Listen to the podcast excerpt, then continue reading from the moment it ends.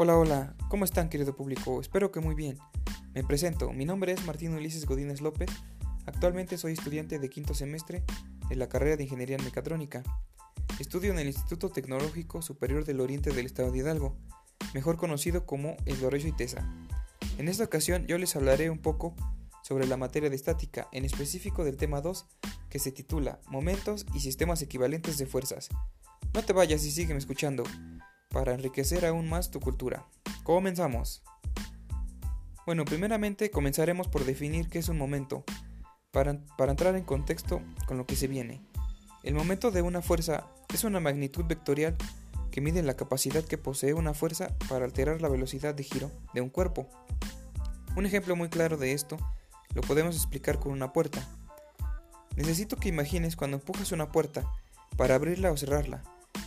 Bueno, si la empujas del punto más cercano, o sea de las bisagras, tendrás que aplicarle más fuerza y además se moverá más despacio. Pero de lo contrario, si la empujas del punto más cercano, de la chapa o de la cerradura, aplicarás menos fuerza y se moverá más rápidamente. Entonces este fenómeno y muchos más los podemos explicar o evaluar utilizando los momentos de fuerza. Algo que hay que tomar en cuenta es que dado que la magnitud del momento de una fuerza está relacionada con las rotaciones, deberá reflejar el sentido de estas. Por eso se considera el momento con un signo positivo cuando puede dar lugar a una rotación a la izquierda y con signo negativo en caso contrario, o sea cuando va a la derecha. A continuación daré a conocer las fórmulas necesarias para poder llevar a cabo el cálculo de los momentos de fuerza. Bueno, aunque hay diferentes fórmulas para calcularlos, que se ocupan en diferentes casos o situaciones, la primera o la principal es la siguiente, que es m es igual a f por d, donde m es el momento, su unidad es el newton por metro, f es la fuerza que se aplica sobre el cuerpo y su unidad es el newton, y d es la distancia entre el eje de giro y la recta sobre la que se descansa la fuerza, su unidad es el metro. También tenemos otra fórmula que es la del momento resultante. Esta es muy similar, que es mr es igual a sumatoria de f por d, donde mr es el momento resultante, sumatoria de f es la sumatoria de fuerzas y d es la distancia.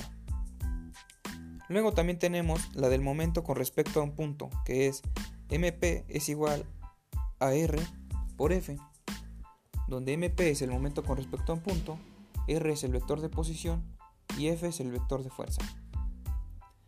Bueno, si en dado caso de que estés en alguna situación donde no ocupes el momento y necesites otra unidad, solo tienes que despejar la constante que requieras de las fórmulas que acabo de mencionar. En fin, ahora procederé a explicar un pequeño ejemplo de cómo calcular un momento de fuerza, pero aquí necesito que abras tu mente y que imagines todo lo que vas escuchando para que te sea más fácil comprender lo que voy a decir.